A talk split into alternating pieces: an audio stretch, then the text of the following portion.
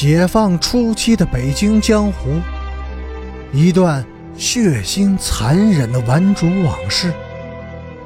欢迎收听《北京教父》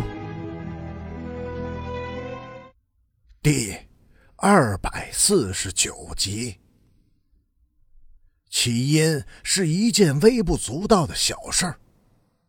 课间休息时。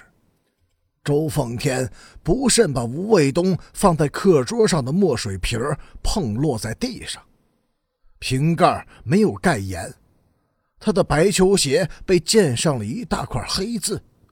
周奉天愤愤地骂了句脏话，抬脚把瓶子踢出去很远。吴卫东则嘤嘤地哭了起来。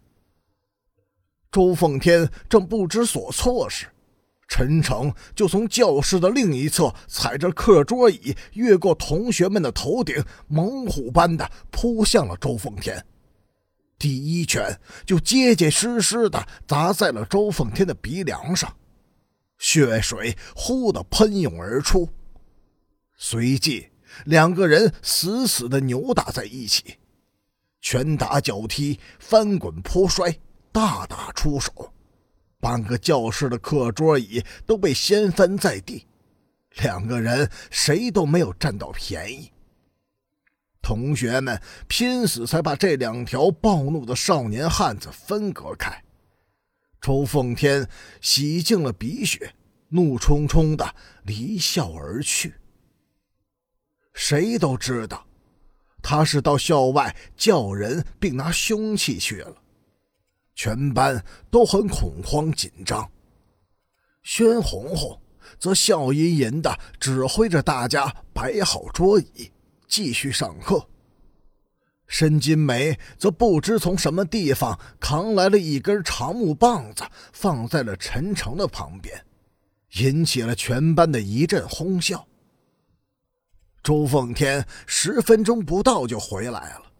他的手里拿着一瓶刚买的墨水。那一次，周奉天表现的极有风度。他先规规矩矩的给吴卫东鞠了一个躬，然后双手把墨水放在了他的书桌上。最后，他转过身来，对着陈诚厉声高叫：“你要是汉子！”放了学就别走。陈诚凶猛的从座位上站了起来，不过，当他看到仍在小声抽泣的吴卫东时，他又极不情愿的坐了下去，什么也没有说。他也表现出了男子汉应该有的克制。那一年，周凤天和陈诚都是十五岁，劣迹斑斑。但仍不乏正直和善良。文化大革命开始时，他们十七岁了，却先后下了海。偷窃、抢劫、群殴、争霸，玩刀子，也玩女人，摧残社会，也摧残自己。在成了最有名望的黑社会首领的同时。也成了地地道道的十恶不赦的匪徒。然而，老师在几年前讲过的话，仍然深深的刻印在了他们心灵的最深处。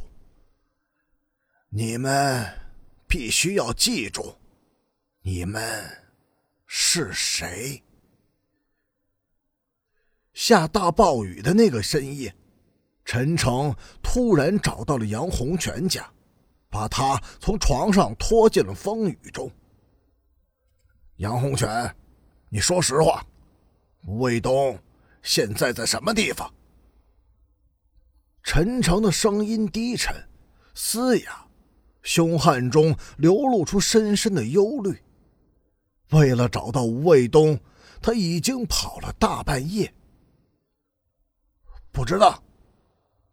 我真的不知道。”杨红前嗫弱的说，“天太黑了，他不知道陈诚的手里是不是握着一把刀。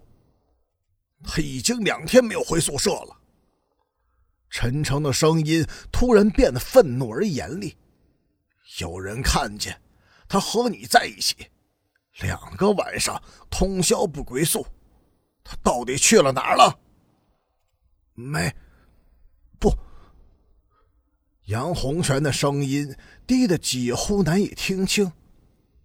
他的确不知道吴卫东的行踪，而且他也找过他，但是没有找到。陈诚没有再说什么，转身走了。